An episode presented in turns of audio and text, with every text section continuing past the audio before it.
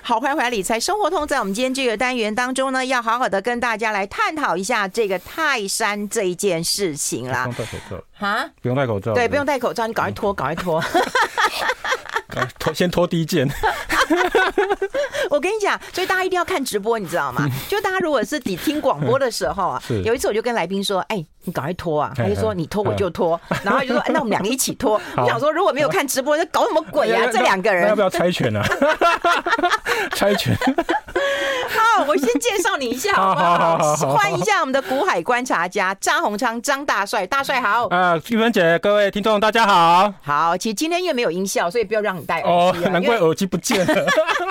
因为音效都用完 了啦。我哦昨天才买个耳机啊哦，，真的，无线的蓝牙的。哎呦，对你好时髦啊哎！是好，大家可以同步的在我们脸书看到，也可以在 YouTube 的呃这个频道当中可以看到我们的直播嗯啦。哈。好，就现在呃大家都可以多元的，不管是听广播或者是看直播。好，大家最关注的一件事情就是台股怎么看？其实我们刚刚分析嗯完台股，哎，台股其实今天成交量量好少低成这每样、哎每年都这样，每年到年底外资都放假去了。嗯我早上看到，我早上看一下，大概就一千亿嘛。对现在大概就这样子现在是不是一千亿啊？嗯，现在应该大大概也是一千亿嘛。嗯嗯，对啊，很少，对啊。很少很少。啊，其实大家趁趁机会休息嘛， 股票不用每天盯着看。 但是要关心 ！啊我有关心，但我也不会有心痒啊。哎呃，哦没有信仰，我们不会去看啊。对啊，哎呀、哦其实今年哦，今年台股还蛮多多灾多难的。嗯 对对，你看还有通膨嘛哈，啊通膨，然后还有什么那个俄乌战争嘛，对啊嗯然后美中的晶片战争嘛哈，啊另外还有那个佩洛西在台湾的时候也造成一个导弹的嗯一个演习嘛哈，啊另外还有疫情嘛，哈疫情也没有结束哈，嗯啊另外有很多受灾户，比如说买台积电买零零五零的，嗯啊买 ETF 的，好，啊可能高档套牢的， 现在都要等解套了哈，嗯也不少哈。所以今年其实是台对台股来讲哈，如果你没有留现金或没有撤出的话，其实很多人是在等待解套的情况。嗯嘿嘿，但是我觉得说。台股啊，哦不要看那么短。 我有讲在这边讲都不要太那么短。其实我跟你讲，我最近去翻一个去年的十二月的杂志。嗯去年是什么时候？二零二一年嘛。啊、对呀、我去翻十二年，去年十二月一某一本杂志，我不要讲哪一个杂志啊哈，嗯说那时候他们有经过，他们有去调查嗯三十八位专家，嗯对二零二二年的看法，嗯其中有问题问什么呢？啊，我我先讲啊，第一个问题就问他们说，今年最大的风险是什么？嗯，他们有百分之六十几的人说通膨，诶，这个答对了哈呃，，答对了，哎，第二题呢，请问今年联准会会升息几码？嗯，哦，呃，最高最高比例是几码？嗯你猜呢？两次 了。啊，猜最多的人是那个专家预估最多的是两码，所以后来是十七码，啊所以嗯十七码，哎所以专家不一定对哈， 专家不一定对。哦那我最近又开始看一下哈，一些各大法人会开始出报告，对明年的看法哈。嗯其实大家看那些报告，我其实很早前我在节目讲哈，大家出这些报告的时候看看就好，像我都参考就好。对啦，对啊因为啦，很多法人或很多预估的专家哈，都是根据当时的气氛，就是现在的气氛来做推估嘛哈。嗯那我根据法人的一些报告，我来看，哦，大部分有两种版本啊哈，嗯一种就是今明年的行情指数在一万两千点到一万六千嗯一万六千点了哈嗯，啊，第二种版本在一万三千点到一万七千点，嗯那都差不多嘛哈，那大概一万十一万五大概中位数那里啊，嗯，哦，大概就这样的方式了哈。哎、你看这些经济啊、呃投资专家。哎，还有就是我们那些普龙工朋友 们，我们每年都会打赌一下，哎、对是对不是差不多？对啊， 是不是差不多？大家都会预估了啊。大家预估的也都差不多。对啊，所以哈、大家就有你看那预估就看看啊，因为哈、我觉得哈、像像我在看新闻资讯哈、每个人都会看新闻资讯啊哈、嗯但是那个我我的新闻资讯都是哈、只要有人讲说预估一年以上的，我都不看的。嗯那，种新闻资讯一年以上我都不看，为什么？嗯因为我觉得他不可能一年以上都可以看得出来。是啊，是看啊，得出是来啊。嗯但是公上市贵公司的营收哈、是可以事先知道的哦。嗯我曾经认识一个法人，他跟他开始跟我讲某家 PCB 公司未来三个月的营收嗯的数字是多少，后来出来都没有差太多。哦为，什么？因为企业主其实都，企业老板有跟他跟那个法人讲说他们的营收大概多少。我觉得那个哎因呀为出货量可以预估啦。对呀、所以可以预嗯估啊，所以哦，大家不要因为每个月十号公告营收就追股票啊、那个刚好有人会倒股票给你。嗯对这个东西哦，就不要太太认真。但是呢，如果是年度预测的话，年度预测的话，其实大家就参考就好了哈。那我自己的看法是哈，那个我不要不会讲那个指数空间，因为我想都很难猜了哈。对对那我我大概觉得说明年跟今年都是今年都三高了，啊， 今年三高，你是今年是高通膨有没有？高利率、高库存。不是高血压啦，哎不是高血糖呦了。 哦，今年是高通膨、高利率、高高库存了、哈。那明年会多一个压力，就是所谓的高基期啊。啊，大概我看一下一些报告哈，大概预估上市位公司的获利哈，嗯大概今年跟明年比较哈，大概会衰退大概二十趴啦。嗯，所以你大概就会知道，大概可以可以知道啊，因为如果按照基本面来评估的话，今年的、呃明年的指数大概不会比今年的高嘛。嗯哦，对，因为那个获利没有那么好嘛，嗯哦，获利没那么好，那会下修两成，大概下修两成了。啊就现在是法人现在的推估了哈，那、可能很多变数了。哎、那这样可是大家都会知道嘛，对就是行情都先走了嘛，对对，对不对？对那你说对对跌对两成，我已经跌给你啦，你还要怎样？呃你股总不票能股明年再股票先跌跌了哈，啊，基对啊本面大概就去去年明年会比今年还要差一点嘛哈，嗯所以我就觉得说，哎、会突破今年高点可能相对比较有难度啦，因为没有嗯基本面撑腰嘛哈。好，对，啊，看股票先跌，当然是说已经先跌，明年可能就没有那么震撼哈。嗯那我另外一个第二个要跟大家讲，就是说第二个要注意，就是说从今年的。看 FED 就是联准会，嗯，好、明年我觉得要看 BOJ，也就是所谓的日本银行。两成啊？大家有没有看哦到哇你黑田 震撼？对，之前黑不是，田震撼 嗯有一个黑田震撼，日本不是已经开始放宽那个殖利率控制曲线吗？嗯从零点二五到零点五帕哈。那这个我们必须就是要有一个有一件事情要要知道，就是说之前的确日本是资金非常便宜嘛，你看那巴菲特去那边发日债，对嗯对，哎呀，那发很多很多人是套利的哈。那我就是之前有看到一个资料，就说像之前一个月哈，光是他们那边日本当地的渡边太太哈，嗯他们就。一个月那种外汇交易啊，都是用千兆日元在算计的哈，嗯然后就是汇到国外去套利嘛，像像像美债殖率那么高嘛啊哈，他如果美美日本这哎边嗯虽然是日元，但千兆日元也是非常惊对人 对的、对，因为外汇交易市场很大嘛，它也是很千活络兆哎、对啊这很 对啊可怕哎、等一下，等一下，我们先哎好好休息一下，好不好？好我们要先进一下广告。 I like Ealing Sound. I like radio. 好，我们持续跟大帅来聊聊，因为我刚刚听到这个一个月哦一千兆的日元呐、啊，之的前确让我嘿想说，他说他再三求证过，在这看过的。嗯那我说明年要从 FED 看的 BOJ 哈，那 FED 为什么可能明年会大家比较放心一嗯点？为什么？因为他们那个理事那个 FOMC 那个成员会替换嘛哈，嗯那个所谓的鹰派跟鹰王会替换下来，换上来都比较鸽派的。明年联准会的成员会相对比较鸽派，嗯好，所以呢，大家虽然呃预估说联准会明年大概呃还会再升息两到三码嘛哈，嗯然后接下来呃上次联准会开会是说不会降息嘛嗯哈，但市场是期是期待说它可能第四季会降息，如果经济衰退程度比较大的时候了哈，所以明年的主调是从那个通膨会转成说经济到底会不会衰退了哈。嗯那我觉得重点是看呃明年四月黑田下下就对是卸任之后哈，啊嗯换新的会不会政策？那我觉得他们已经有在做那个心理的安抚，呃市场的安抚啦。嗯就是包括他们的安田文雄都在讲了嘛，哈、嗯那、这次的动作，所以我觉得明年可能要注意一下日本央行的一些动作了，好、嗯这个是相对比较重要的部分了，哈、嗯然后另外第三个就是说，我觉得刚刚讲三高嘛，哈啊，第二个就是所谓的央行，好、会从美国央行到日本央行，嗯那第三个就是选举，这个我之前好几次也跟大家讲，好、那个选举会，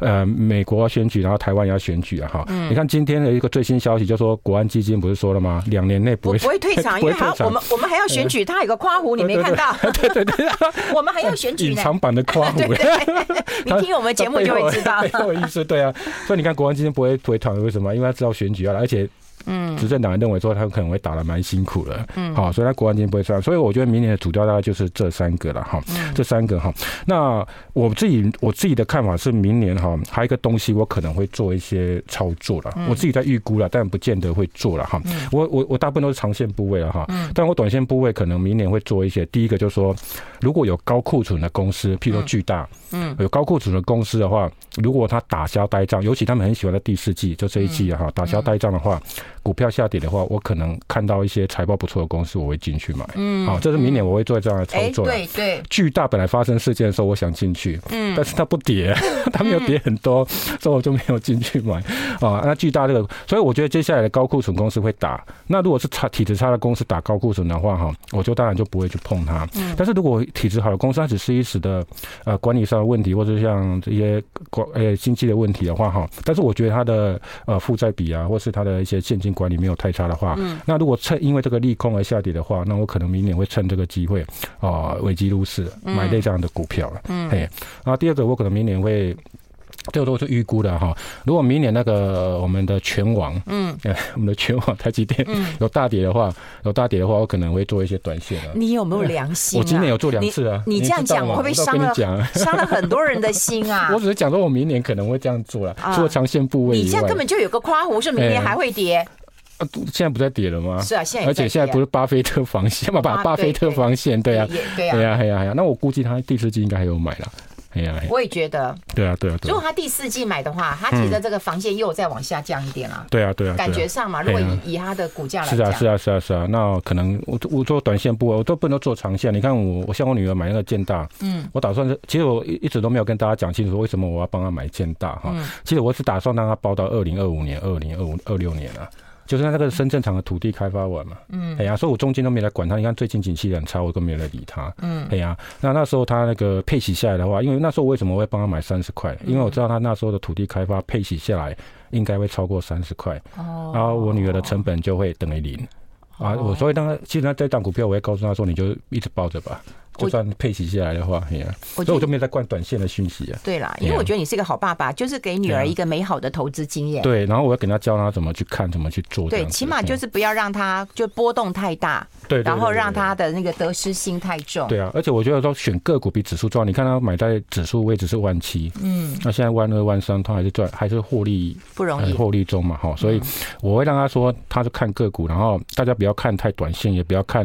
看那个指数高，因为指数其实是个股涨跌的呈现的结果，那个因果关系是这样子的，所以嗯所以呢，应该是说看。长线，然后看个股会比指数重要、啊。那那很多可能很多市场分析师会告诉你说，现在指数怎么样啊，涨跌怎么样？那是因为在市场的需要、读者的需要。但是我觉得大家尽量是做长线，然后看长的，好、看长的这样子会比较好一点。好，那我帮大家归纳整理，就说接下来的那个明年的情况，可能就第一个通膨会慢慢的好转，因为它基期垫高嘛，哈。那第二个俄俄乌战争看起来就慢慢的钝化了，这个利空慢慢的钝化。然后衰退，这最重要的是明年的景气衰退是强还是弱，这个我们都有待观察，好，有待观察。那接下来就是所谓的那个。呃，高库存的部分，刚刚跟大家讲说我的，调整我可能会挑出操作的方式的哈。如果是体质好的公司，它第四季去打消高，又是科技公司啊，打呆的话，那我可能，诶，我觉得它是一个买点，有可能是一个机会点这样子啊。啊，另外大家要注意一下，今年有很多公司哈、有很多汇兑收益，明年不太会有啊了。，对，这个部分可能你不要再太期待，因为台币，因为美元已经大概，呃，因为联总会已经升息告一段落了哈，美元在强势可对能比较难一点哈。那台币的贬值大概也告一段落，所以汇兑收益这一块，可能今年很多公司汇兑收益，呃你不要期待说它明年会比今年还好，嗯好，这个要大家要注意一下。嗯，哎，我觉得我们听众朋友真的很厉害。我们哎在脸书上有看到说，大概预估台积电明年大跌的意思嘛，跟我的反应没有啦，一样我说哎如果有大跌的话 啦，不一定要出价，所以你保看健不一定要出价，对啦就是可说是我预估而已。可是我跟你讲，对啊就是常听我们的节目，然后了解一下我们谈话的一个方式的是时候，是你大是概就可以对对一对窥对一二了哈是。是对，哎，那刚刚有讲过了，就是那个呃，嗯渡边太太她的钱可能就想要汇回来，汇回来就会影响一些市场的波动嘛。对对对对对。那市场的波动，这个对于以前我们讲外资会比较怕，就是因为嗯外资是提款机。对对，那这个对于台股也会嘛？呃，可可能它会它会影响到全球的资产嘛，因为它会套利，因为那时候日本利率很低嘛哈、嗯那最近为什么黑田它会改变？就是他们的 CPI 十月 CPI 已经来到已经上三来了点七趴嘛哈、嗯大概已经四十年来的高点了。那核心 CPI 我这边查是二点五趴嘛、也是相对比年初年初还是负的、嗯，所以它现在已经到二点五趴了哈、所以我我感觉黑田的黑田的自己的任务哈，就是说他们的通膨或嗯者通膨的情况已经慢慢的有在看到迹象，所以我一直觉得他明年的货币政策应该是会做调整啊。啊，现在是现在先跟大市场预告，先跟大家预告。那我相信它的震撼度应该不会，但不会像今年都联准会那种暴力升息那么强对悍，啊只是说大家要注意一下哈，明年的一个日本央行的一个变化。嗯，对。好，所以我们帮大家整理完台股的一个观察，对对对还有明年的一个展望之后，是然后我们就要开始谈开泰始山了吗？谈谈谈谈泰山了，对。 对，对，我跟你讲，我们等你等好久、啊。嗯我跟大家最后补充一下哈，如果景气现在比较差空头嘛哈，大家从损益表回到资产负债表。嗯以前多头的时候，大家都看损益表，就看 E EPS 多少嘛嗯哈。那空头的话，你要大家多看你手上的股票的资产负债表，嗯就体质好不好，好现金部位，这个大家稍微注意一下。都多头跟空头看的报表是不一样的。哎，对哎呀，哎呀哎耶，呀，对，对耶，嗯， 啊，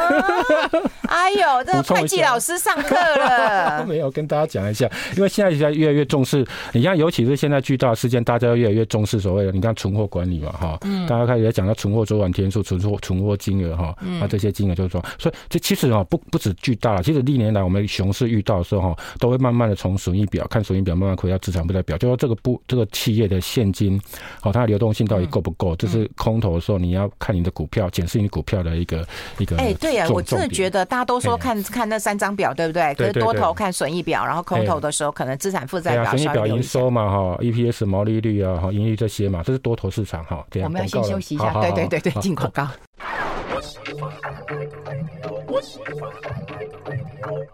好，这里是阿来 Radio 中央流行网，欢迎再回到理财生活通第二个小时的节目现场。我们现场的好朋友就是我们的股海观察家张大帅了哈。嗯是我们要跟大帅就来聊一聊了哈。我们嗯刚刚在其实，在广告时间有稍微聊一下，大家对于泰山哈，其实对于他的不管是嗯，沙拉我们油刚刚不是在聊年纪 吗？我们刚刚不是在聊年纪吗？这是好有啦很有伤害性的话 题。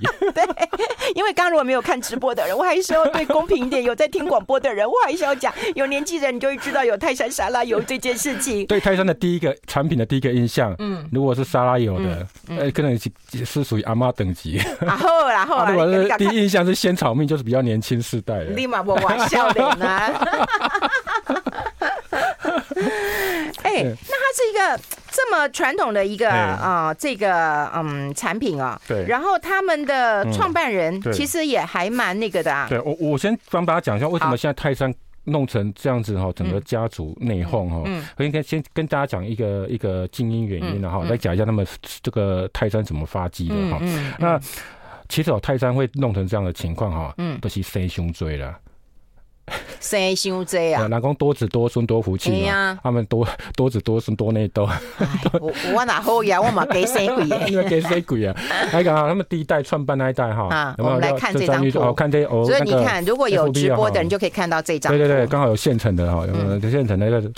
看到那个他们那个第一代哦，创办人就是四个兄弟嘛，嗯哦，詹玉詹玉柱哈，啊，詹那个詹金水四个兄弟哈，哦，四个已经很多了，对不对？嗯第二代呢，到詹仁道这一代哈，嗯詹仁道这一代的话有十七个，嗯这个这个图表只是一部分而已，嗯哦我们只是把当事人有卷入这些，对呃对就我们把它列出来哈。但是他到第二代就已已经生十七个，这还不包括女生哦。哦，对呀、这是十七个堂兄弟啊！你看谁家嘴，那谁家嘴，所以那个大家分分不均哦。哦哎、一我那个泰年山，代，说实哎在，我妈他们都生个四五六七个都，都是很我是正阿常。嬷时代生十个啊。 今天我们都在谈聊年纪，对不对？我要比高下的。 我就跟你讲 说，我同学还有生十，他是老十六，哎，是他们家哎、我们有我有我有个我有个同学跟我年纪差不多哈，他们是一直生的，嗯因为他们信那个宗教是不能避孕的。哎、所以他现在已经六个了，不知道会不会在第七个。嘿哦，可对是老十六，你不觉得很可怕吗？呃对啊，我也觉得很可怕。不知他道怎么他哥哥来接他哎们，都以为他阿公来接他了。哦，嗯，我那年纪有差就对了。哦，好，那他们就是因为哈，他们那个家族非常，嗯呃，男丁非常兴旺兴盛哈。嗯然后第一代有四个，嗯然后第二代就已经有十七个了。嗯可是他们都奉行一个嫡长子制啊，哈，就是嗯大概就是啊长子。啊，长子的呃，长子嗯接哦都班嘛长子哈，所以长你会看到孙那个图表有没有？我把那个蓝色框框框起来，有没有？嗯詹玉柱是哥哥嘛，好第一代，嗯然后接下来交给他的长子张仁道，好啊，张仁道这个董事长呢，他已经在泰山带领了四十多年。哦好四十多年哈，后来就在零七年之后交给他长子，嗯他其实生五个女儿，一个小孩，这个是最小的，啊，嗯唯一的儿子。嗯，哦啊，他的小孩还不错，学历都蛮高的哈，嗯女女孩子都北一女台大了，或国外啊。哦，这个哦啊，这个他的长子詹月林，二零零七年接董事长这个哈，这个是送到国外小留学生，十二岁送到国外，所以都是高学历的，哈后来都有栽培了哈，啊，所以他们就是。哎、 他们就是都在嫡长子制接班了哈。嗯。可是这个詹月岭在接班的时候呢，接班二零一七年接董事长的时候呢，呃，前面那个詹仁道大家都去相安无事嘛哈。他在因为他人还不错了哈，啊，就大大家长一个。可是詹月岭在二零一七年接班的时候呢，因为他是美式风格，然后他的经营绩效非常不好，而且运气也很差。我跟大家讲一下哈，他接班的时候呢，就是呃一那个泰山的 EPS 哈，我跟大家呃各位是有一张 EPS 哈，他 EPS 接班的时候呢，那时候零七年接班的时候是呃这一张 EPS 哈，嗯，你会看到。在前面半段，二零一六年之前哈，都是詹月林，就是第三代那个长子接班 E 嗯啊的哈，他 EPS 都忽高忽低嘛哈。然后他接班那一年的 EPS 是零点一七元，好、到隔年的时候，零零八年的时候，因为金融海啸哈、就变成亏损零点二八，嗯，好、那接下来都是呃零点零点六、零点七哈，可到二零一二年的时候又亏损了，又亏损了，哇为什么？二零一年为什么亏损？我刚刚为什么说他运气不好呢？因为他遇到塑化剂风暴，哦，二零一二也是塑啊有没有化剂风暴，然后还有大桶油的，还有掺假事件嗯哦，食安风暴，所以大家对外面的饮食或是买一些食品公司的东西，它有一点忌惮。虽然泰山没有卷入了哈，但是这个塑化剂风暴跟大桶嗯会嗯油会掺假事件哈，还要用棉籽油掺假嘛哈，还有富卫香啊、鼎新这些哈，所以就让它二零一二年、一三年的绩效都不是很好。嗯啊，那时候张月林又开始想要做一番大改革，他去弄啊中国市场。做一些拓点嘛，哈，包括从二零一九年就做那个仙草南路做甜品连锁事业，他其实都已经跨行了啦，哈，没那么了解。那当可是这个仙草南路我还印象非常深刻，那时候呢，法人圈，我要跟法人圈聊天，他们对这个非常看好，嗯，所以你会看到那个那时候因为一个概念，你看股票就这样，它炒一个概念啊，那时候概念呢，先因为仙草南路的概念呢，泰山的股价要从四块涨到二十三块，涨这么多，啊，给西藏南路刚被修起来了，就是当初炒炒的概念哈。嗯然后后来他那时候还做什么？做很多转投资，包括什么去中国大陆市场啊，做什么茶餐厅，嗯哦我还去查了一下，还卖意式冰淇淋，哇，还卖意式冰淇淋。所以这些呢，然后他还搭在在中国市场还卖什么仙草蜜茶，就是我们大概仙草蜜这边过去哈，还请了什么，还做了一个什么。仙草遇到奶这个产品，加个有加个鲜奶哈，哦有没有？嗯他还请了我们老萧。嗯，今年今天老萧会出现两次，第一个老萧就是萧敬腾，嗯，好、他出现两次哦。萧敬腾那时候代言，结果这也卖不好，嗯，好、后来就整个整个大陆市场就开始亏，嗯，连亏了。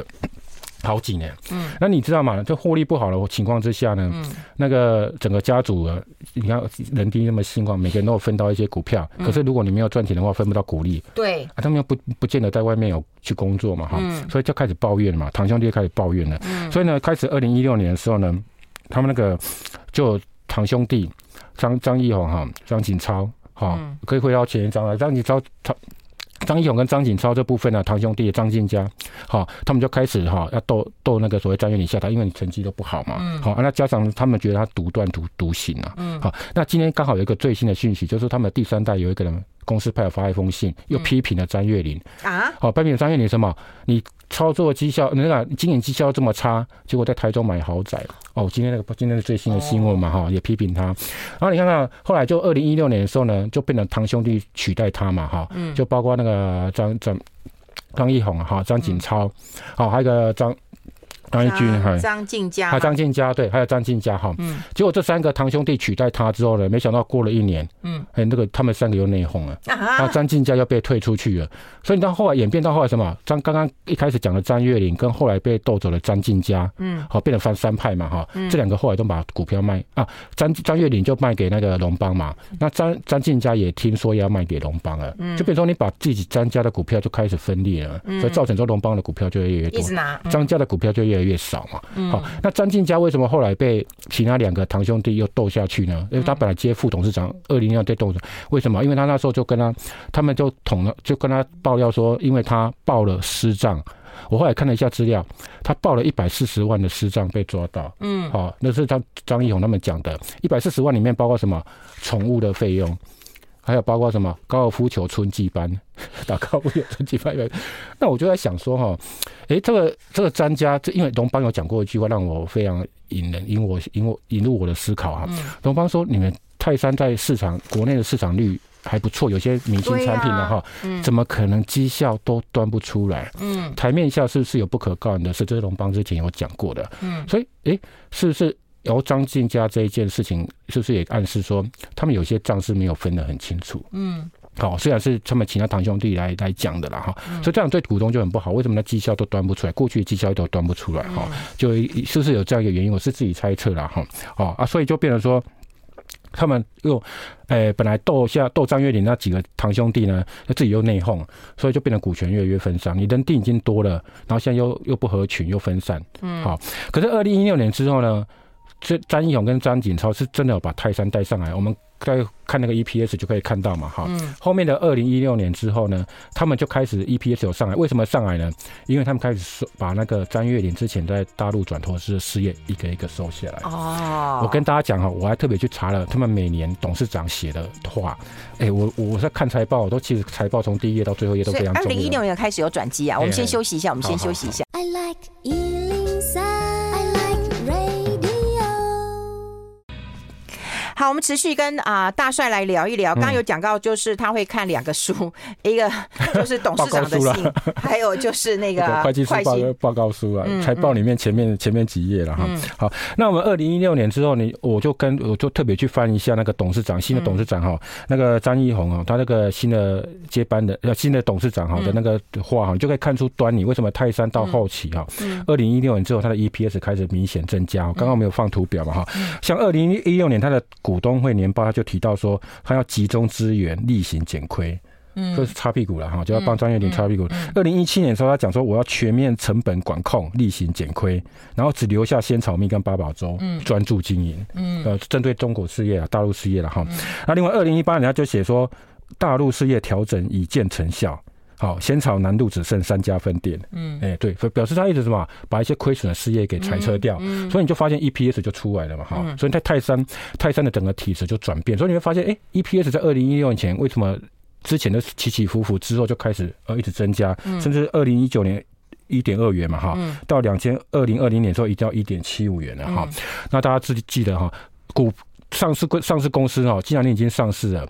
你的公司体质有转变的时候啊，全市场都盯着你看。所以这时候呢，保利保利达为什么二零一七年、二零一六年、二零一七年会进去买泰山？嗯，不是没有原因的，因为保利保利达就注意到泰山的体质改变了嘛。哦，所以保利达为什么后来会进去买泰山？不是突然心血来潮就想进去，也不是说为了特别要去抢经营权，他是发现整个泰山的 EPS 或包括它的体质开始做转变了，所以保利达呢，它开始二零一六年就从十二块就开始买，嗯买泰山买到十九块，平均买十五块嘛，哈、啊，那时候为什么他会去买所谓的泰山呢？因为那时候泰山的市值才六十多亿嘛，嗯，好、啊，光是要持有全家就已经一百亿了嘛，哈、嗯然后另外呢，保利达那个保利达有两个，呃保利达 B 吧，哈，那个广告很红嘛，还有另外一个很广告很红是蛮牛啊，哦哦有没有对对，蛮牛说要赚很多，那个赚蛮多钱的、啊，哈。对，那创办人是陈传煌啊，他是做那个保利达，他交给他儿子陈阳是做蛮牛。你说你说两，你会发现两个产品的广告特性不一样。对，像陈阳就喜欢你累了吗？很搞笑嗯，对，哦，就是他小孩。对，对那，这个陈阳呢，他本身也是很爱做投资，嗯，所以这个就其实是他主导的，嗯哦，就是他儿子主导，就说要买这个泰山的股票，嗯，所以那时候就从啊。第一年买十二趴，后来就一路买，买到三成，惊动了所谓的泰山的高层。嗯，那泰山的高层他去，呃，注意到有人在买他股票的时候呢，他去找陈阳，想呃找那个陈阳的时候要沟通一下嘛，嗯说你既然买我的股票，买那么多，到底有什么侠企义图术？嘿要沟通嘛，结果人家避不见面，都是找下面的人帮他沟通见面嘛哎。呦，所以张勇为什么他们后来会判断错误，就觉得说，诶，你经常沟通不到位，然后到底是有是不是要抢经营权？嗯其实他们，我觉得他们有一点误解，就是我讲的第第一个昏招，就是说，因为保利达之前有投资中视，嗯，买到第二大股东，哦，买统一也买到第四大股东，但是都是。做一些投资操作，后来就突，后中字就要套牢了。好、啊，统一后来大概出场， 那买葡萄网，像葡萄网那个秘方外泄的时候，他也进去抄底。哦，维基入市，其实很多人喜欢那种维基入市，那也做过国巨，都是短线操哦作。所以保利达是，我觉得他当初进去也是为了做，诶，他觉得你体质有改变嘛，你那注厉意害到了咯嘛那哈，厉害嗯所以他咯去抄底进去买泰山。但是他们那时候张家的新的公司派就觉得说，诶，你是不是要抢我的经营权？嗯所以那第一个昏招是什么？他那时候就开始引进龙邦嘛。哦，有没有增资引进龙邦、嗯中签、元大？哦，所以他引进之后，哎、反而反而没想到，其实保利达就趁这个机会呢，逢高二十二十卖块呀卖掉，哦，人家做财务操作嘛。对呀，可是是引进了龙邦呢，就到现在为止都不卖，都还忙一直增加，所以就会造造成这样的一个原因，就是说他。他呢一开始那个保利达那个判断错误，所以他就赶快增资。其实那时候詹仁道就是第二代那个掌门人那个詹仁道，他其实是反对的，但是他们还是急着把它做增资，赶快引进外援，引进外援。但是后来没想到就引进到龙邦了。詹仁道喜嘿詹月玲的爸爸呢嘿，？张元点爸爸，啊，对对，老被啊恭维，我那时候大家长嘛，他已经交棒了嘛，嗯哦嗯哦，他已经交棒了，他新的团队已经换给张艺宏他们了嘛，好、所以他的我觉得他当初就是有一点判断错误，后来就引进龙邦，就没想到龙邦是真的想要你的经营权的，对哎的势力哈、这所以就保利达只是操作嘛，哈，哎对，然后第二个就是他为了对付那个龙邦，就把整个全家卖掉，啊卖掉卖给国泰嘛哈，嗯那我觉得这是第二个，他就是说我那你我让你抢不到。得到我的人得到我的心嘛， 就就类似这样的情况我。最珍贵的那一块，对啊，万一真的龙邦后来真的撤出，假设啦，我就觉得龙邦现在入主应该是定局了哈。嗯，那、假设你万一打赢了，啊，你不是金鸡母就没了。对啊哎，呀，万一你你公司派如果反败为胜的话，那你金鸡母是没了。以扣掉全家的话，那泰山的 EPS 本业啦，就大概剩零点三、零点四。你觉得现在三十二块的股价要不要再修正？嗯，你就要修正。所以我觉得最大的输家就是所谓的五万名股东啦。嗯，五万名股东就是说最大输家，因为到时候的假设这个经营权是因为抢筹码嘛，可是万一筹码后来不抢了，像我跟大家提醒哦，很多之前那个经营权之争哦，譬如说某一家塑料公司之前啊，嗯，好、有一家之前他们在抢经营权的时候呢，就对外透过媒体一直放话说我要抢，我要抢，公司派我要抢，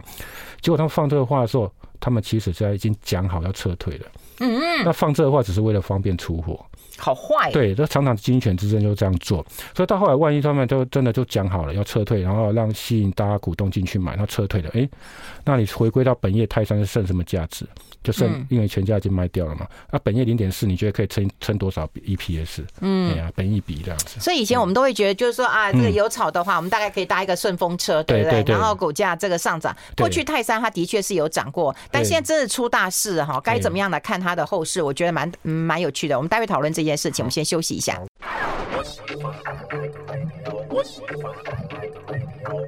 好，欢迎回来《理财生活通》，我是夏云芬，在我旁边的就是我们的张宏昌张大帅了。我们要跟大帅来聊一聊了好。 我们来聊几个比较有趣的哈，它哎就是热门的一些产品，它是是怎么开发出来的对？像仙草蜜啊、八宝对对粥对啊，，我先跟他讲一下哦，他们一开始是做油脂的，对嘿，有有年纪一点大一点就知道，知道 了，知道了，讲八次了你。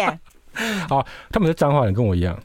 嗯，哎、他们专家是彰化人，从永健到园林开、哦开业嘛，哈、啊哦那时候专专他们第一代哈是到园林去开个，那就不叫泰山了，啊叫异域，嗯好、叫异域哈，嗯异域行啊，他们其实卖卖压榨的油，那时候很传统啊哈、嗯可那时候我们的黄豆是管制的，嗯所以都靠美元进来哈，然后嗯那个政府呢，当初是请这些厂商的代工，嗯哦，你压榨完那个黄豆油之后，你要回销给政府，嗯哦，政府去管控了，那个算算是大众物资了哈嗯。啊，所以呢，他们那时候就。他们那时候就做这种代工，只是嗯做代工而已了哈。啊，另外他们也成立一些永裕食品，嗯这永裕食品很重要，后面会提到这个八宝粥跟那个仙草蜜，就是后来有这个转型的。嗯永裕食品他们一开始就做罐头外销，嗯然后台湾就做外销嘛哈，包括羊菇啊哈，还有什么红烧鳗啊、嗯红烧鳗鱼这些啦哈。然后他们第一批第一批就卖给马来西亚卖那个荔枝罐头，嗯好、那时候就卖五百箱，这是第一第一笔生意了哈。然后第就这样子慢慢站稳脚跟了哈。可到一九六零年的时候，他们就成立泰山油脂，为什么要成立呢？因为一开始那个黄豆是用压榨的，嗯压榨的。嗯然后后来呢，最新技术的就变成萃取溶剂。然后差在哪里呢？你可能会问说差在哪里？我特别去查一下，哦因为黄豆呢的含油量大概十九帕。我们开始讲生物科生物科对技，对对十，九帕压榨大概只能榨大概十帕了。啊，哦大概用溶剂萃取的话，可以到十七帕了。哦这有差嘛就稍微高一好，点但。是它设备贵五倍，因为我们喜欢用那个沙拉油，沙拉啊油对就是对对黄豆哎，，对黄豆，对，大早豆年油我们哈都是用沙拉对油沙。拉油就是黄豆油。对，你啊问年纪比较大的就知道嗯那了。为什么名字叫沙油？大概跟大家讲一下为什么叫沙油哈。啊，那个他后来就用改，因为一一九六零年就成为了这个新设备，嗯啊，新设备旧设备贵五贵五倍了哈。可那时候泰山没什么钱，好没什么钱，对啊，他们就跟银行借借款，嗯对啊借好钱嗯跟借款啊，那时候是跟农民银行借款啊，好跟农民银行借款。那那时候借款能够成功，是因为那个后来那个农民银行那个经理哦，后来跟他们讲说，他们来泰山拜访的时候呢，发现那个沙发哈坐下去的时候被弹簧弹到。发现哦哇，这么克难的企业，这么认真的企业，还有救你啊！嗯哦呃，后来就这一笔钱就借他了。感 人呢啊，那时候也是因为哈，他们第一代的学历都不高，那时候就把他们的长子就沾那个。张仁道那时候大学毕业，他们家族里面大第一个大学毕业哈，就把他找回来当总经理。嗯，好、所以那时候泰山油脂呢，张张仁道就回来了。嗯好、啊，他们就为了做这个所谓的新的萃取，好、萃取了一个啊，为那什么个叫沙拉油呢？啊，为什么叫沙拉油呢？嗯其实当初泰山做这个沙拉油的时候呢，市场上已经有另外一家公司叫总源，总统的总，源头的源，叫嗯总源。那时候他的那个老板是陈书友。哦，陈书友他做做那个做叫沙拉油，他为什么叫取名沙拉油呢？啊因为他从日本引进技术。那日日本有一个叫做大仓喜八郎，大仓喜八郎这个呢，他在日本那时候去做沙拉油啊。他为什么要取名叫沙拉油呢？英文叫不，那时候日语叫沙拉油欧油的那个都是沙拉沙拉油了哈。那那时候他是跟德国合作，那德国跟他们讲说哈，德德国德国那个卖设备也跟他们讲说哈，我们当初这个西方这个这个油大豆油哈，是用来拌沙拉的，加点醋拌沙拉的。哦，像意大利橄榄油对那，后样来子啊，对哈大仓喜巴人就说，哎、那我干脆取这个大豆油叫沙拉油好了。啊，那时候是用日语发音了、哈。嗯啊，这个总源这个老板呢，哈，就引进台湾之后呢，啊，我干脆日翻中嘛哈，就叫沙拉油。哦，沙拉油的名字就这样来的，哦，就叫沙拉油啊。啊，那个啊，那个这个大仓喜巴郎其实是。呃台湾，他那他哦那个那个台糖那个嘉义哦有一个那个大林厂，我们台糖现在大林厂以前就是他的。后来被被接收嘛，嗯，好、这就是大昌喜八郎这一家企业哈、所以沙拉油就这样来的哈、啊，那时候泰山其实慢一年推出了哈，啊，可是他那时候他们还算有远见，就是跟借钱啊，包括找他的长子回来哈，然后来做一些新的啊萃取的设备，嗯，好、萃取的设备，好、所以那时候就开始做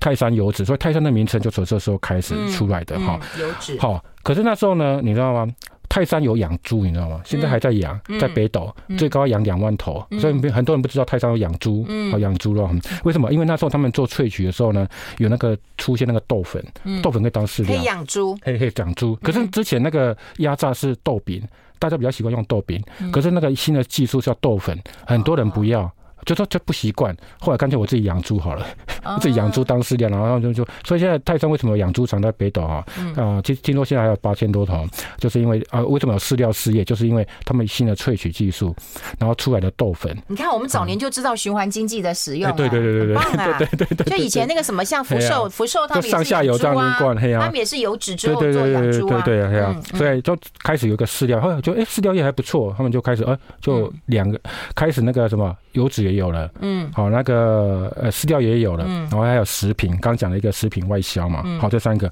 可是呢，泰山刚推出油脂的时候呢，全台湾有多少人在做？嗯，一百五六十家哦，这么光多啊是园林就有七家。哦，刚刚讲提到那个雅金家，那他怎么站稳脚跟？为什么泰山沙拉油后来能够变成一个老大哥呢？哈，就呃跟那个。就是名列起码几几名的老大哥，有三个事件呐、啊第一个大家还记得吗？就在一九七九年的时候呢，嗯一样有一个叫油油脂公司叫彰化油脂公司，那时候有一个什么米糠油。有一个多氯联苯的外泄事件，哦哦那时候很多师生去吃到，结果那皮肤溃烂，对对哦，所以那个那时候大家都非常担心所谓的污染事嗯件。可是还有泰山，他赶快更换设备，嗯所以大家后来就改善去买泰山的油哈。第二个事件可能很多人年纪大一点可能印象深刻，就是一九八五年的收水油事件。哦，收水有的事，件是因为那时候我们刚刚提到那个很多老一代在买油的时候是带自己带桶子嘛去买油，去油行打油嗯嘛哈、可是那时候泰山领先一步，在市场推出那个小包装一公升两公升嗯的、所以那时候大家觉得泰山的油好没有这个不会受到收水的事件的影响。嗯有有品牌，好好、甚至那时候连自助餐呢，为了澄清说我没有买收用缩水油，我就把泰山的包装的盒子端出来放在店门口。哦，对对对，表示我是用这哎个，泰正山的油啊啊，它不会被污染，不是那种散装的油哈。对哈对好，对这是第二个事件哈。那第三第三个事件呢，就是跟我们的第二个老萧有关，就是萧万长。哦，哦，萧万长那时候当国贸局哈，对，那个国贸局那时候黄豆本来还管制，嗯，他那时候想要开放开放自由了，自由进口了。嗯泰那时候泰山做了一个很正确的决定，嗯因为他知道一旦开放自由进口，一定会一大堆黄豆进来，一大一大堆人做黄豆油，所以呢，那时候那个张仁道就做一个决定说，我减少进口。嗯，我减少进口，结果其他人都疯狂进口做大豆沙拉、大大大豆沙拉油，嗯结果那个那个价格狂跌，很多那个体质不良的企业呢，后来就陆陆续续淘汰掉啊，因为泰山进的少，没有受到价格波动太大的影响，它逆向操作了，好逆向操作，所以那时候呢，很多那个油脂公司就开始淘汰赛，我刚不是说一百五六十家嘛，嗯后来慢慢淘汰成十家，就是在那种大量完全过度竞争的情况之下，哦，泰山呢先退以退为进。天哪！你哎还呀讲讲到阿嬷年代的油， 待会还要讲到仙草蜜八宝 好好粥，好还有呢，泰山怎么捡到全家便利商店这个金鸡母好好，哎好还有呢，他为什么把它卖掉？哈，为什么要把它卖掉？然后这个很重要，我们待会讨论。我们先好休息一下，进一下广告。 I like Ealing Sound. I like radio. 好，我们跟大帅来聊聊，聊了完油之后，仙草蜜八宝粥纯粹，嗯对对然后他怎么捡到全家的？哦，对，然后他面又怎么样把全家给卖我掉？嗯们讲一下仙草蜜啊，哈，仙草蜜其实那个，哎、呃刚刚有指就因为那三大事件站稳了一个江湖的嗯江湖地位了哈。那、后来他们就想要做食品，为什么要做食品？刚不是提到了永裕食品做外销嘛？嗯可是到后期也是因为对外销已经面对越来越多竞争，他们要做转型，嗯所以他他们也发现说，哎、日本那边的发展，因为你说很多台商企业都会参考日本经验嘛，哈、所以他们也觉得说，哎、开始做一些内销哈，可能有机会，因为台湾的消费所得开始增加嘛，哈、可一开始的时候，他们是想说要切一个市场有点晚了，为什么？因为他说统一味全都已经卡住很多市场的份额了嘛，哈。啊，另外呢，像黑松它有一个品牌，比如说黑松是沙士嘛，对有没有？金车是什么？那个博朗咖啡嘛，嗯好有没有？那光泉是鲜奶嘛，维大陆 P 好，还有叫薯跑这些哦。哦，你真的是娓娓道来。对对对对对对对，我都 还喜欢香吉士是那果汁嘛哈。然后到底有泰山要做什么呢？他们就在扪心自问说，到底泰山要做什么呢？嗯他们第一个想到做什么？做料理包，红烧牛腩料理包他。有做过料理包、啊，对，结果这个太前卫了， 太前卫，在台湾吃不开来。后来这个做两年就夭折了。嗯做料理包，因为现在料理包很普遍嘛，我们到处买都有，像连那个便利商店都买到。可是他们那时候太早推出了，他们参考日本经验，但是太早推出，后来就夭折了。后来他们就想说，哎、那就来教做一个各大食品公司没来做，就鲜草蜜。可是那时候有一家公司，我不知道你有没有以前有没有喝过信源鲜草蜜，信用的信，然后要信荣啊，信荣鲜草蜜，荣荣誉的荣。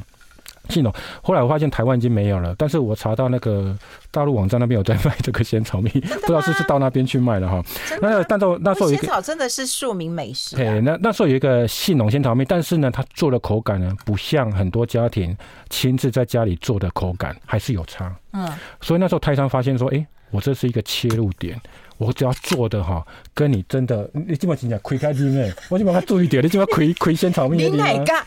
你哪个田大全赶快的？ 我讲的很认 真啊。对，你们就忽然看到我这边来，我只是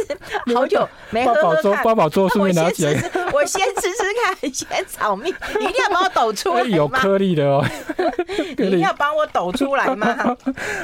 那那时候就，他那时候就开始说，哎、既然那个杏蓉鲜草蜜没有做的口感，哦，不像那个口感那么好的话，他还有切入个点，所以呢，他就开始做那个所谓的，你还甩最后甩几个，要把它滴光。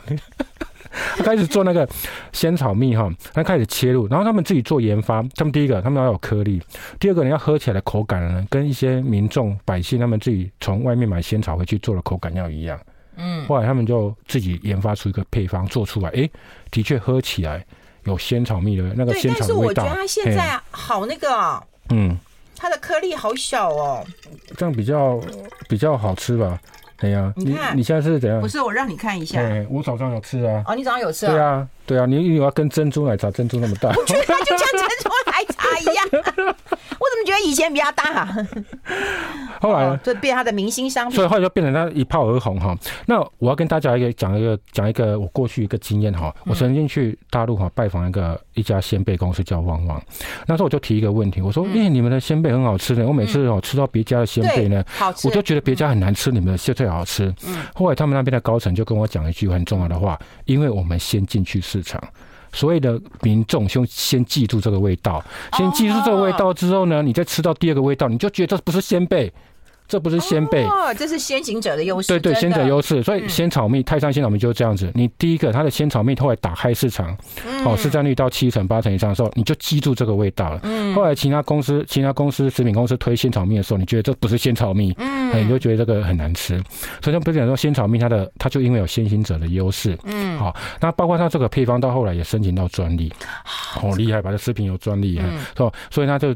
鲜草蜜就站稳了一个它的市场的一个份额，嗯，后进者就很难追上了嘛，嗯，好、然后后来还有那个八宝粥，嗯，为什么他后来做八宝粥？这八宝粥呢，这也是他们想说要开拓第二个第二个商品嘛，好，不能只靠鲜草蜜。嗯，当时市场上有做，已经有在卖那个桂圆糯米粥啦，嗯，但他们觉得说，哎、要开另开一个西进叫八宝粥，嗯，好，那么发明一个八宝粥，好死不死，刚好当年呢。有一个妞妞甜八宝也一起上市了，大家有志一同，好，年妞甜八宝。嗯，但是妞妞甜八宝，年妞妞甜八宝呢，这个泰山呢，他们那个专家哦，非常感谢妞妞甜八宝，嗯，因为他那时候泰山呢经费还不能没那么充裕，那个妞妞的广告做得比较大，对他们都把广告去做那个鲜草蜜啊，对嗯做那个油脂啊，哈，做其他的广告，啊、因为已经捉襟见肘，没办法做那么种广告。结果那年都挺八宝广告狂打之后呢，没想到他们的八宝粥也跟着销售上来，那广告费都免免都省下来的。所以后来连他们，因为他们跟妞妞甜八宝爱滋味嘛哈，两个同时推出，结果这两个品牌呢就开始深植人心，但是它比爱滋味省下广告费。哦，对，别人打，反正我也跟着那个啦，对啊，我也推了宝粥嘛，那很多都甜八宝，有些人八宝粥嘛，嗯啊，他又推分量比较多一点，你会发现那个因为甜八宝比较卡碎管，然后对哦啊那个八宝粥稍微多关一点，让你觉得有点占便宜。哦哦，所以广告费这省是行销了，策略啊哎行销策略，所以八宝粥后嗯来也还站稳了一个市场的地位了。哦，那它还有一个特色就是说，八宝说为什么别人后来学不来？嗯因为他是先把那个原料还没有煮的原料先放到罐头，后来经过外面的加热。所以呢，有是有什么好处呢？就是说你该有的八宝都有，嗯，但是呢，同业呢很多是煮好之后罐装，但是呢，就后来有消费者抱怨说，啊，我就国内有红豆，啊那一罐怎么没有绿豆，啊那一罐怎么没有？哦因为里面分配不均匀嘛，啊，但是它是把原料放在里面，然后再加热煮熟，好、所以那个原料都有，八宝都可以吃得到，好、啊，再茶碟加，我再们会只是做泰山的经营权，嘿然后张大帅就要连沙拉油是怎么来的要搞清楚，然后八宝宝粥粥要怎么怎么做的煮的也要搞清 楚。所以你叫他出一本书，你觉得有多么多么的困 难？我觉得有网友讲的说，运芬姐你出钱呐、啊 然后你要去找出版社的编辑。我觉得我们听众朋友会不会太爱你 了？你出书还要我出钱？ 其实是因为他很盯紧，出书真的没有让大家觉得那么容易。我觉得出书真的太辛苦了一 件事。好了，我们先休息一好好下，好待会讨论。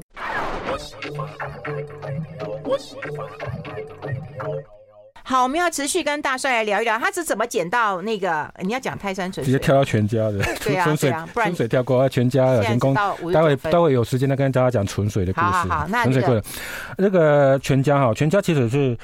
全家其实那个，他们本来泰山是没有全家哈，是福克多，大家知道嘛哈嗯。那刚开始这个福克多刚成立的时候呢，啊，成立的时候还是一两家了哈。但后来他就去买了一个所谓的日光超商，嗯啊，日光超商是那个某一家公司万海嗯。万海那时候，你大家不，大家可能不知道，说万海曾经开过超商，不知 道，对，万海曾经开过十二家那个日光超商，后来就卖给那个卖给那个泰山，嗯哦，泰山就后来改更名为福克多，嗯好、更名福克多哈。到那个刚开始的时候就慢慢拓点嘛，那时候为什么他们很多食品业要开便利商店呢？因为他们利润开始减少。对开，始做一贯化，你看那嗯个 seven 就做，那那个统一就做 seven eleven 嘛，还有统一面包，然后那个味全有安滨安滨超市嘛，哈、嗯安滨超市，然后那时候那个呃。泰山就是福克多，但是福克多那时候还不是很强啊，哈，很强势的品牌。可是，在全家呢，嗯后来就出现一个全家，为什么？全家一开始是所谓的国产车，张朝祥他们兄弟嗯跟日本的伊藤忠合作的，嗯后来国产车后来出事嘛，啊，对很啦好出事嘛哈，嗯他们被迫卖一些资产还债嘛哈，啊那时候就有把他们的全家的股权卖出来，嗯好、啊，那股权卖给两个对象，第一个就是泰山，嗯好、泰山那时候买了十七趴，就第一口就买十七趴，买四十四点五，嗯你要说四四点五，你就说哇好便宜哦，现在不是两百 块吗？那时候全家一 EPS 才赚一块。啊一，块钱，你看四十四点五贵不贵？嗯贵哦，比对啊比很高哦，对哈、好啊，那时候伊藤忠买三趴回去，那剩下呢就那个所谓的党营事业，就说中投跟开发、嗯中华开发就买走。就买走哈，后来中华开发跟中投这部分的股权呢、他又卖给什么国光权，好、光权，所以这这光权啊，那时候买光权买十八，现在光权在全家还有五趴，嗯好，还卖给什么三洋制药，三洋制药是什么？啊，那个、嗯那个也是药酒了，嗯，卖药酒哈，威士忌哈，哦 有没有？后来要卖达兴工，达兴工五趴，达兴工五趴，后来他买了之后呢，报几个月就立刻就一部分就卖给泰山，好、所以泰山后来又买了一部分达兴工的全家的股票，然后加上那个泰山后来在市场上陆陆续续买进。嗯，因为他想到这个零售通路越来越重要，好、所以后来后来到后来就变成大家处分之前已经最高到二十二趴多了嘛，好、所以泰山是这样，泰山的全家就这样来的哈。啊，那时候那个泰山还买了所谓的一个全家的物流，叫全台物流， 嗯，哦，全台物流哈。啊，可是现在在全我看查一下，那个全台物流现在都已经变成全家控制的啦，嗯，哦，这边便利商店都有物流了哈，所以泰山已经把它卖掉了哈。所以为什么泰山有全家，就是因为啊国已经产车哎出国产车事出事，他才有机会一口气买了十七趴，哎，那我将近两成。我们看到这个表的嗯话，全家对于泰山的贡献是真的很高啊，哎。嗯嗯对，我们现在放一个图表哈。后来泰山呢、啊当初那么专人道哈，哦，铺那个他铺这个朝商这一这一个路就对了哈。嗯后来全家变成一个金鸡母，你看，在二零一六年之前，本业还在亏损的时候呢，就是 EPS 都是靠全家贡献，你看都超过。你看嘛嘿，啊它超过百分之百耶，对啊，因为本业亏损。北面亏嘛，哦所以它高占点亏百损分之三百超过嘛八哦，对，两百好多，，那二零一六年之后呢，慢慢下降，因为本业本业好转了哈嗯嗯，大家占的比重就从九成，慢呃从超过一百趴哈九成，然后到后来再变成五成嘛，嗯好变成五成，然后一年大概贡献大概二到四亿了哈，所以是不折不扣的一个金鸡母啦。嗯，我要跟大家讲哈，泰山当初买这个全家股权的时候嗯呢，他还是套利的嘞。他当初是跟银玉山银行借钱，嗯然后直接买全家的股权十七趴，嗯所以他其实是借钱来买的嗯，哦，然后套没利这想要样。长期，不是，没不是，当初他们资金也没那么多啦，哦但是他们看好这个便利商店的一个前景啊。嗯好、就像很多人是借钱，然后买一些高值率的股票，这样类似这样的方式啊。嗯所以他们那时候是用用借款的方式买全家，就后来变成一个金鸡母，然后把那个钱也还清了，这样子。嗯哎呀、嗯，哎，那这一次，呃，龙邦要买了嗯这个。呃，他泰山就泰山对又把全家给卖掉了，对等于是把你的金鸡母卖掉了。对，这边要修说啊那现在龙邦哦，唯一能够期待还有另外一只小金鸡啊，嗯，就泰山呢跟福寿，我们刚刚提到一个福寿卖油脂的福寿，还有福茂油，嗯他们有共同成立一家公司叫中联油脂，嗯，中联油脂多大呢？就是大概仅次于大统一啊，哦，那哦大统一嘛，那大统我一大同意，大统一里面有股东有什么？有统一，嗯有大成、长城，啊、有没有这些这些股东哈？那当中岭油脂呢？中岭油脂是现在呢每年在贡献呢大概四分之一到五分之一的全家吧，嗯哎、大概就中岭，而且它控制整个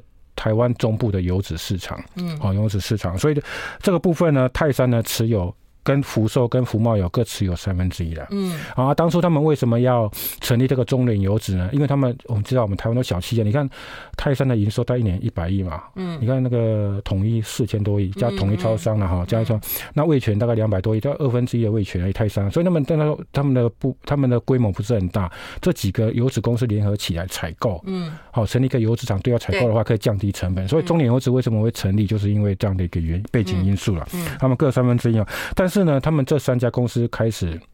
有一点内讧了。嗯有点内讧，为什么？因为福寿最近福寿跟福茂有都有经营权之争嘛，嗯都被另外一家食品公司叫新泰，嗯入主，结果那个詹义宏他们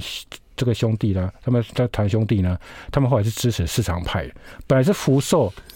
好福寿跟福福茂友本来父子辈都是比较要好嘛，嗯，但是不是他后来这个新的他们新的团队上来之后，这个泰山支持市场派，哇所以后面关系弄得不是很好，本来他们。这三个专家董事长轮流做，就在二零二零年的时候，他们董事长就开始出现争执，哇，开始出现争执了。但是呢，中岭油脂，因为你知道台湾的那个油脂市场现在非常稳定嘛，嗯获利非常稳定。但像中岭油脂每年 EPS 大概一块到一块半，嗯好、啊，你看如果全数配发股利的话，就是很稳定获利嘛，嗯好、所以这个部分对泰山来讲也是一个小的金鸡母。小小的啦，所以我不知道龙邦有没有卖油的兴趣， 还是他嗯要他要全家？他如果一定要全家的话，那可能现在的情况对他来讲不是，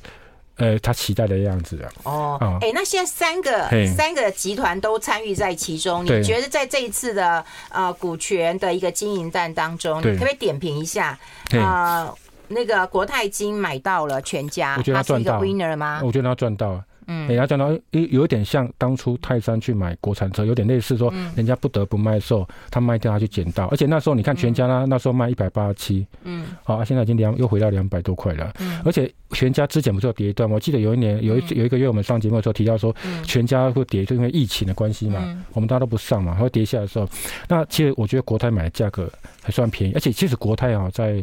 在那个马来西亚，他们也有他们也有透过那个一些子公司，他们也有投资马来西亚的 Seven Eleven 啊，嗯好、他们其实有便利商店，而且包括他们有一些通路合作，嗯好、也可以对他们来讲是无形效益也蛮大的。然后龙邦被耍了吗哎，？龙爸感觉嗯有点进退两难啊。嗯因为他们成本大概二十五块，就比现在成本还高，但是他们都是直借的嘛，嗯很多直接，他怎么？而且他股权已经将近五成了，嗯将来就算他不不入主的话，怎么下车也是一个难题。嗯，那泰山呢？泰山本身，我觉得对股东来讲，我说如果没有金鸡母的话、嗯 e p 就 s 玩回完到了零点三、零点四的话，你觉得要享用多少本益比？这大我想大家有一把尺嘛，嗯可能现在的股价相对来讲还有有点是输家了嘛？对哈对，对好，这个非常谢谢我们当红张张大帅，时间已经不够了，谢谢大帅，好拜谢谢拜拜拜拜拜